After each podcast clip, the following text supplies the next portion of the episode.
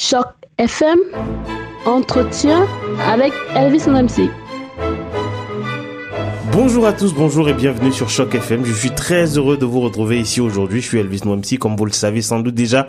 Alors j'ai dans ce studio deux invités prestigieux qui nous viennent de loin, de très très loin et qui nous font l'amitié d'être avec nous dans ce studio aujourd'hui. J'ai quelqu'un dont vous entendez certainement assez régulièrement la voix sur les ondes de Choc FM. Il s'appelle Lionel Kamsu, il nous vient du Québec. Vous savez, il intervient assez régulièrement sur Choc FM, notamment lorsqu'il est question de ces grands dossiers d'actu. Bonjour Lionel. Oui, bonjour Elvis. Comment ça va? Oui, ça va. Ben content de vous avoir euh, ici dans ce studio. C'est vrai que c'est une voix qu'on entend euh, assez régulièrement à l'autre bout du fil. Alors, euh, pour quelle raison est-ce que vous êtes à Toronto?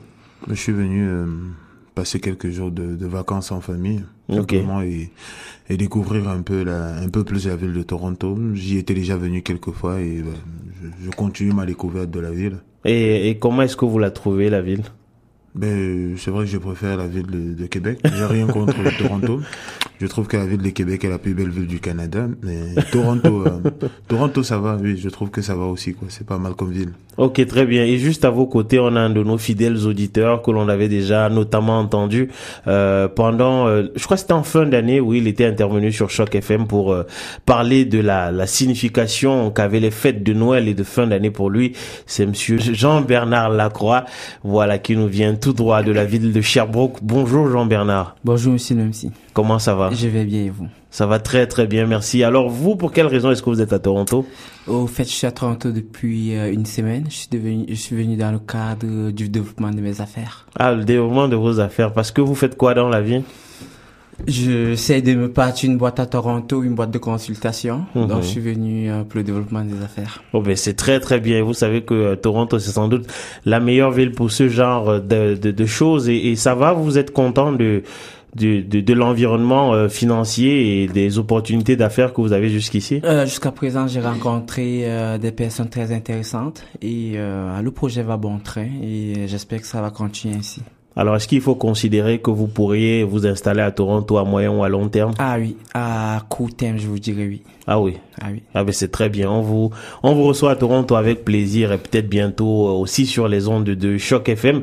Alors vous êtes l'un et l'autre immigrés euh, au Canada et vous intéressez de manière assez générale à l'actualité, notamment Lionel. On l'a on a pu s'en apercevoir sur sur Choc FM. Lionel, de quelle manière est-ce que vous en êtes arrivé à vous intéresser à l'actualité? Parce que vous parlez euh, beaucoup d'actualité sur Choc FM, notamment lorsqu'il s'agit de politique et de politique internationale, et vous parlez avec un regard très affûté. D'où est-ce que ça vous vient? Dire que c'est depuis très jeune déjà que je, je m'intéresse à, à, tout ce qui est actualité et à la chose politique et que ma maman était enseignante, comme on dit chez nous, professeur dans un lycée. Euh, d'histoire, géographie et d'éducation civique et elle m'a euh, inculqué euh, ou elle m'a peu apporté cette passion là de de l'actualité, de tout ce qui est de développement de de thèmes et de et de, de commentaires de, de faits historiques. Ça fait que en grandissant, j'avais déjà cet amour de du commentaire, de la réflexion, de, du développement, de la critique.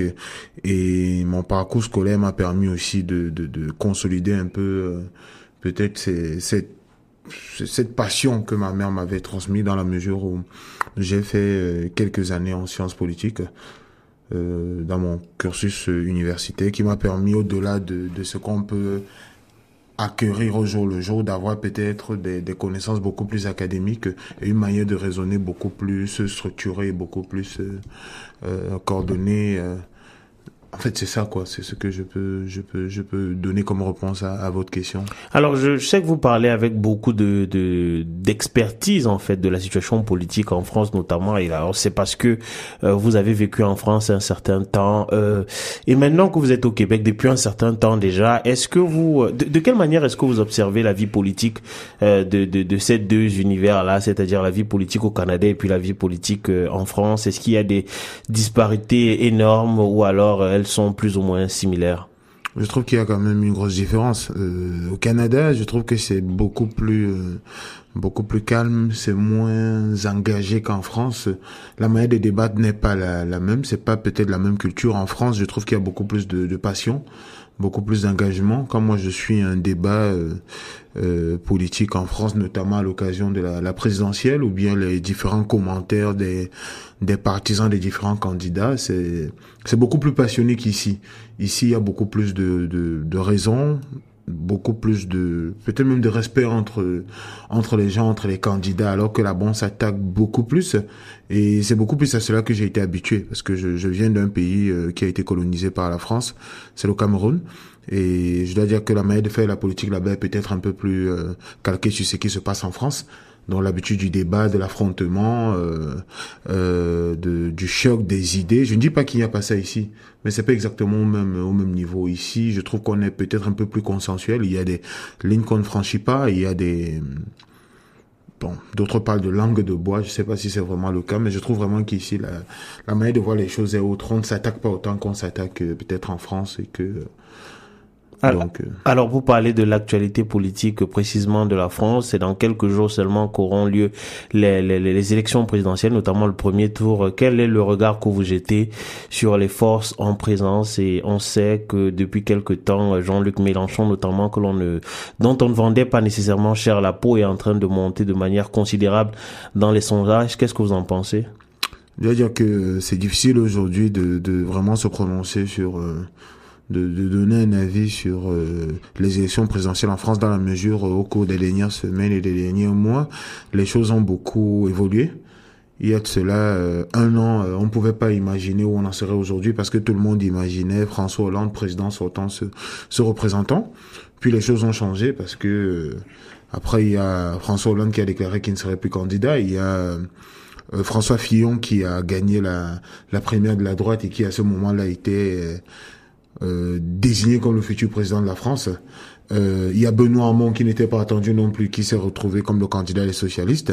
Et depuis fin janvier, on a eu les affaires Fillon qui ont éclaté, qui ont carrément fait reculer François Fillon et Emmanuel Macron s'est retrouvé comme étant le, comment dire le favori. C'est vrai qu'il y a quand même une constante qui demeure depuis un an, c'était toujours que Marine Le Pen se retrouverait au second tour. Mais les choses ont tellement évolué qu'aujourd'hui, on est exactement à une semaine de, du premier tour. D'ailleurs, dans, dans une semaine, jour pour jour, à heure, on connaîtra les deux, en principe, les deux qualifiés pour la, le deuxième tour pour la finale. Aujourd'hui, à une semaine d'élection, il est difficile de, de se prononcer parce que les choses ont tellement changé. Il y a eu un tassement au niveau des, des intentions de vote. On se retrouve avec euh, Emmanuel Macron et Marine Le Pen qui sont toujours en tête avec à peu près 22% euh, d'intentions de vote chacun, suivi par Jean-Luc Mélenchon qui, il n'y a pas très longtemps, était à 10-12%, qui aujourd'hui est carrément à 20%. Et en quatrième position, on a un François Fillon qui se retrouve à 19,5%. Lui qui à un moment avait aussi beaucoup baissé, mais qui s'est un peu repris. Donc vraiment, c'est difficile de, de, de, de, prévoir ce qui va se passer. Euh, je disais quand même aujourd'hui euh, les résultats de, de certains sondages. Une nouvelle hypothèse qu'ils ont testée, parce que jusque-là, on testait un, un Macron euh, Le Pen au second tour, on testait un Fillon euh, euh, Le Pen au second tour, parfois aussi un Fillon Macron au second tour. Et là, on a testé aussi Mélenchon. le Pen. Le Pen et Mélenchon est donné largement vainqueur avec dans les 60%. Donc la grosse surprise pourrait être que Jean-Luc Mélenchon pourrait se retrouver au second tour et être le prochain président de la France. Et je suis presque sûr que même lui, il y a encore un ou deux mois, ne, ne, ne pariez pas pour cela, quoi. Donc, j'ai, moi, j'ai hâte qu'on soit dimanche prochain, à pareille heure, pour savoir vraiment qu'est-ce qui se, se, sera passé. Et surtout, d'ici là, qu'est-ce qui va se passer. Parce qu'en une semaine, beaucoup de choses peuvent encore se passer. Certains pensent que Benoît Hamon, qui aujourd'hui a 8% d'intention de vote dans les sondages, pourrait peut-être se retirer. Moi, je n'y crois pas trop, mais tant de choses sont possibles en une semaine. Oui, effectivement, la, la, la, politique française qui ne manque pas de nous euh, réserver des surprises depuis euh, depuis vraiment que la campagne électorale a été lancée. Alors, euh, Monsieur Jean-Bernard Lacroix, vous, la politique, est-ce que c'est une passion aussi ou alors c'est c'est plus Je sais que vous êtes très très grand féru de de soccer ou de football comme on dirait ailleurs, mais est-ce que la politique ça vous intéresse aussi? Euh, très honnêtement, euh, la politique, ça m'intéresse pas.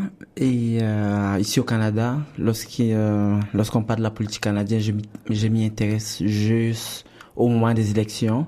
Je suis la politique et je fais mon choix comme tout bon citoyen. À part ça, non, je m'intéresse pas trop. Ok, mais je sais que vous êtes un très très grand féru de soccer, donc on va un tout petit peu parler euh, de soccer. Je sais que vous êtes originaire vous aussi du Cameroun. Tout à fait. Euh, il y a quelque temps seulement, le Cameroun remportait euh, la finale de la Coupe d'Afrique des Nations. Euh, Qu'est-ce que ça vous a fait? Parce que le Cameroun n'était vraiment pas attendu à, à ce niveau de, de performance. Est-ce que vous les pensez capables de rééditer ces performances? Surtout, est-ce que vous les pensez capables de faire une bonne performance pendant la, la, la, la Coupe des Confédérations qui aura lieu très prochainement en Russie, il me semble? Euh, très honnêtement, avant le début de la compétition, c'est-à-dire la Cannes 2016, euh, j'y croyais pas. Donc lorsque j'ai vu la liste euh, des 23 joueurs qui allaient représenter mon pays d'origine, euh, j'étais sûr qu'ils allaient, ils allaient pas, ils allaient pas aller loin. Donc aujourd'hui, vu la performance qu'ils ont fait, je crois que à la Coupe de Confédération, ils pourront nous, nous surprendre. Donc aujourd'hui au foot, il y a plus de petites nations. Fait toutes les nations peuvent compétir et le ballon est rond pour tout le monde, comme on dit bien chez nous au Cameroun. Mhm. et, et, alors, euh, est-ce que vous les pensez capables de se qualifier pour la, la Coupe du Monde? Euh, Je vous dirais que c'est serré. Ils sont dans une poule avec le Nigeria, l'Algérie et ce sont deux gros morceaux.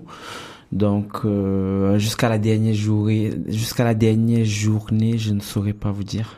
Alors je vais vous poser une question à vous, mais je l'adresse dans le même temps à Lionel, qui je le sais aussi très très féru euh, de soccer. Alors il y a une des sans doute la plus grande révélation de cette Coupe d'Afrique des Nations pour l'équipe du Cameroun, euh, Christian Bassogok pour ne pas le nommer, qui a choisi de signer euh, en Chine à la surprise de pas mal de monde. Et il y a des gens qui lui ont fait le reproche de cette signature en lui disant qu'il aurait peut-être dû signer dans un club européen pour avoir un peu plus euh, euh, d'exposition, ce qui lui aurait permis d'aller dans un club plus prestigieux à terme et peut-être de jouer la Ligue des Champions et d'engranger de plus euh, de plus fortes sommes. Qu'est-ce que vous en pensez? Est-ce que vous pensez que Bassogog a eu raison de, de signer en Chine ou alors vous dites il aurait peut-être dû tenter l'aventure européenne? Lionel, peut-être? Oui, bon, tenter l'aventure européenne, il faut dire déjà que Bassogog était au Danemark, donc il était en Europe. Et après, bon, je vais, je vais dire ce que j'en pense, mais ce que je dois d'abord dire, c'est qu'il est libre de ses choix. Je sais pas trop pourquoi est-ce que les gens euh, euh critiquent quand on choisit d'être, euh, je veux dire, de d'aller travailler dans telle ville ou dans telle autre ville, c'est parce qu'on a des raisons à soi. Quand on choisit de faire carrière, euh, peut-être comme avocat, comme comptable, comme médecin, euh, on a ses raisons à soi. Donc si Bassogog, qui est footballeur, a décidé d'aller jouer en Chine, il a ses raisons. Après, euh, cela dit, euh, j'estime qu'il aurait dû peut-être euh, essayer d'aller dans une autre équipe européenne. faut déjà savoir qu'est-ce qu'il avait comme comme proposition et de deux, qu'est-ce qui est important pour lui? Parce que oui, la Ligue des Champions, c'est bien beau, mais c'est pas la Ligue des Champions qui fait bouillir une marmite. Il y a tant de gens qui ont joué en Ligue des Champions et qui aujourd'hui, euh, ils n'ont aucun palmarès, on n'a plus jamais entendu parler parler d'eux. donc déjà, il fallait avoir une proposition dans un club intéressant de deux, avoir comme objectif de de de jouer une Ligue des Champions ou de gagner un championnat européen. Et de trois aussi, moi je pense que le championnat chinois, c'est un championnat qui monte. Et que, qu'on le veuille ou non, quel que soit ce qu'on fait dans la vie, euh, le plus important, parfois l'un des éléments les plus importants, l'un des éléments qui motivent nos choix, c'est qu'on a envie d'avoir une certaine stabilité financière sur le long terme. Et qu'il était question pour Christian Bassogog d'assurer son avenir c'est bien beau d'attendre une proposition d'un club européen, mais si on vous propose euh, le montant qu'on a proposé à Bassogog en Chine pour un championnat qui est en train de monter, pourquoi ne pas y aller assurer son avenir financièrement, quitte plus tard à voir dans quelle mesure il peut revenir en Europe?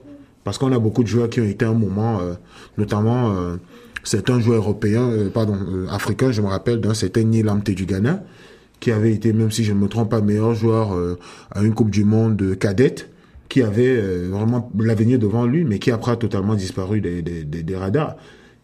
Tout le monde s'attendait à ce qu'il ait, de, de, de, qu'il ait un avenir radieux. On a eu beaucoup de joueurs brésiliens comme ça aussi, à qui l'avenir était annoncé comme étant radieux, mais qui ont disparu des radars. Alors, quand vous avez une petite exposition au soleil, pourquoi ne pas profiter déjà pour euh, assurer votre avenir sur le plan financier?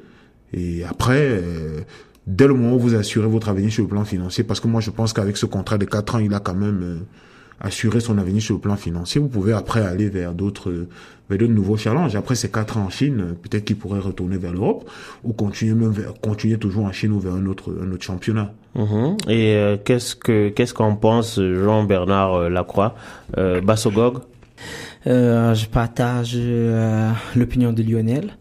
Fait que qui sommes-nous pour juger ses choix? Fait, Je me dis qu'il est libre de choisir son club, de choisir la carrière qu'il veut mener. Donc je crois que Lionel a tout dit à ce sujet-là. Ok, alors ça, ce sont des. On, vient de parler d'un dossier euh, individuel qui peut, concerne un, individu, mais un dossier qui engage nécessairement un peu plus de gens. C'est le, le dossier d'une Coupe du Monde à 48 équipes. Et j'imagine que là aussi, vous aurez des choses à dire parce qu'il y a de la polémique. En fait, il y a des gens qui estiment que 48 c'est beaucoup trop, euh, mais il y en a qui estiment que c'est euh, c'est bien parce que ça permet de, de, de de donner un peu plus de justice en accordant un peu plus de, de place à des continents. Mais en même temps, on se rend compte qu'en dépit des 48 équipes, il y a des confédérations qui ont toujours plus d'équipes que d'autres. Qu'est-ce que qu'est-ce que vous avez à dire euh, euh à ce propos? euh, Moi personnellement, étant un fan du ballon rond, donc passer à 48 équipes, je trouve ça très bien. Ça va nous donner plus de spectacles. Fait pour nous qui regardons à la, télé, on aura plusieurs autres matchs. Je suis originaire de l'Afrique, donc l'Afrique en gagne quelques places, donc c'est pas mal. Fait passer à 48 équipes, je pense que c'est bénéfique. Mhm. Lionel? Moi, je, dois dire que il faut toujours tester euh, quelque chose. Il faut aller vers de, de nouveaux challenges. Je me rappelle que à une époque, on a introduit ce qu'on appelait le but en or. Euh, après, on s'est rendu compte que euh, peut-être c'est pas ce qu'il y avait de, de, meilleur. On a on a éliminé euh, cela des, des, compétitions. Donc c'est bon d'essayer des choses. Et par ailleurs, il faut rappeler que la Coupe du Monde à une époque c'était 16 16 équipes, c'était 16 nations. Après, on est passé à 24. Et je crois que c'est en 1998 qu'on est passé à qu'on est passé à 32. Donc pour moi, c'est une bonne chose qu'on passe à, à 48. On va voir ce que ça va donner. Ça peut faire que le peut-être le, niveau des équipes étant euh, assez disparate que la comment dire le, le niveau de la Coupe du Monde baisse, c'est une possibilité. Alors on avisera à ce moment-là, mais ça peut aussi amener que euh, euh, le football se développe un peu plus dans les pays parce qu'on sait ce que le ce qu'une Coupe du Monde ou ce que la participation à une Coupe du Monde apporte parfois comme comme plus dans le développement du football dans un pays. Parce que moi, c'est l'un des trucs que je vois comme étant assez important quand il y a une Coupe du Monde dans un pays, euh, quand, du moins quand un pays euh, euh, participe à la Coupe du Monde, notamment en Afrique, c'est parfois quelque chose qui permet à des jeunes qui n'y croyaient pas trop, qui ne croyaient pas trop à l'avenir, de se dire que on a peut-être d'autres moyens de s'en sortir. Si on n'a pas les moyens de se payer une école, si on n'a pas les moyens de faire ceci, cela, peut-être qu'avec le football, on peut y arriver. Si on a des grands frères, si on a des aînés qui aujourd'hui sont se retrouvent exposés à la face du monde. Donc pour cela, moi je pense qu'il était nécessaire de passer à, à 48 équipes aussi pour permettre peut-être une meilleure répartition. Elle n'est pas encore euh, égale, mais est-ce qu'elle pourra vraiment être égale? Je ne sais pas. Mais déjà, l'Afrique se retrouvera avec 9, 9 places et demi, l'Asie avec un peu plus de places. Moi, je trouve que vraiment que c'est une bonne chose. Après, la question que je me pose et que certains se posent aussi, c'est à quoi est-ce que ça va ressembler? On se retrouve avec 16, 16 groupes de trois équipes. Euh, depuis un certain nombre de Coupes du Monde, euh, les matchs de la dernière journée dans une poule se jouent en même temps pour éviter les arrangements. Donc les deux derniers matchs de la dernière journée se jouent en même temps. Euh, cela venant d'un certain nombre de tristes expériences qu'on avait eues en 82 et en 86, les équipes africaines qui sont retrouvées hors de la compétition parce qu'il y avait eu euh, apparemment des arrangements entre équipes d'autres continents. Mais maintenant, donc, on aura trois équipes dans une poule. Ça veut dire qu'à chaque, à chaque journée, on aura un match. Alors à la dernière journée, est-ce qu'il n'est pas possible que des équipes s'entendent? Peut-être pour faire un match nul pour éliminer une autre équipe, je ne sais pas trop. Donc c'est peut-être ce genre de questions-là que je me pose. Comment est-ce que euh, on pourra éviter qu'en dernière journée puisse y avoir des arrangements? Mais pour moi, ça vaut la peine d'essayer cette formule. Ok, très bien. Merci infiniment d'être d'être passé sur euh, sur Choc FM. J'ai envie de vous poser quand même une dernière question euh, pour euh, pour terminer. L'un et l'autre vous parlez de, de soccer, hein, de football, avec beaucoup beaucoup de, de passion là. Et ça me pousse à vous demander. Alors vous êtes quoi désormais? Est-ce que vous êtes canadien ou alors vous êtes immigré toujours Vous êtes étranger? C'est comment est-ce que vous vous définissez désormais l'un et l'autre? Jean Bernard. On va commencer par Jean Bernard. Bon, je, je me définis comme Canadien. Fait, j'essaie de m'insérer euh, dans ma dans mon pays d'accueil. Donc j'étais accueilli au Canada il y a cela plusieurs années. Ça se passe bien au Canada. Je suis heureux d'être ici. Je me sens canadien et c'est une terre d'immigration. Mhm. Et Lionel? Ben moi je, je suis né au Cameroun et à ce jour j'ai passé presque la moitié de de ma vie euh, hors du Cameroun. Donc 8 ans en France et déjà 8 ans au Canada. Ça fait que je ne suis plus Camerounais à 100%. Je suis euh, quelque part un peu canadien, mais originaire du Cameroun et je tiens vraiment à mes origines. Je suis très attaché au, au Cameroun, mais je pense que j'ai ma place au Canada Mhm. en tant que Canadien, mais en tant que Canadien d'origine camerounaise. Et je garde aussi quelque chose de mon passage en France, qui fait d'ailleurs que je m'intéresse particulièrement à la politique euh, en France. Je m'intéresse un peu au championnat de, de soccer en France. Donc, pour répondre à votre question, je suis Canadien d'origine camerounaise, encore un peu camerounais, ayant vécu en France. Ouais, très bien, très très belle note de fin là qui nous permet de de voir en fait à quoi ressemble le Canada, ce beau pays riche de sa diversité. Merci infiniment à l'un l'autre d'être passé sur les ondes de Choc FM. Merci surtout d'être à Toronto pour euh, quelques heures encore. On vous retrouvera bien entendu certainement au bout de fil pour euh, parler euh, des grands sujets d'actualité en ce qui concerne Lionel et peut-être avec un peu de chance, qui sait, Jean-Bernard pourra rejoindre notre équipe de chroniqueurs. Pour ce qui est de Oui, vous mais- autres, oui. Elvis, avant que vous ne raccrochiez, je voudrais donner la possibilité à Elvis Oh, oui. Oui, de dire un mot. Je sais pas où il est passé. C'est un autre Elvis. Elvis, tu viens? Tu viens dire bonjour au micro? Viens, viens, viens. Donc, je suis à Toronto avec mon fils qui se prénomme Elvis. et Waouh, quel quel heureux hasard. Je voudrais lui donner la possibilité de dire, euh, dire bonjour. Tu dis bonjour au micro, dis bonjour. Bonjour, Comment tu vas hein? Ça va bien Hum, Tu aimes la ville de Toronto? Oui, Qu'est-ce que tu es venu faire à Toronto? Je, veux, je voulais regarder le- des nouveaux amis pour, pour, pour jouer avec moi, mais Est-ce que tu as rencontré de nouveaux amis à Toronto? Oui, Hum, Comment ils s'appellent Les nouveaux amis? Tonton JB, Tonton JB, ok. Ça s'est bien passé avec tonton JB Ok, tu vas dire au revoir aux amis qui euh, nous écoutent à la maison. Dis euh, au revoir. Oui, Vas-y, merci. oh, c'est Ouais, mignon. ouais, c'est mignon. Il est, il est, il est très timide et, et c'est normal. Je crois qu'à son âge, on n'aurait pas pu faire mieux. Merci infiniment donc à tous les trois d'être passés dans les studios de Choc FM. C'est la relève. Hein. Il est tout jeune là. Il n'a même pas encore euh, 7 ans et donc euh, c'est. Il n'a même pas encore 6 ans. Ouais, il n'a même pas encore 6 ans, c'est vrai. Et c'est la relève de, de Choc FM. Merci beaucoup à vous autres qui êtes restés en compagnie euh, des, des programmes de Choc FM. Euh, Bien sûr, euh, on on se réécoute. Bye bye.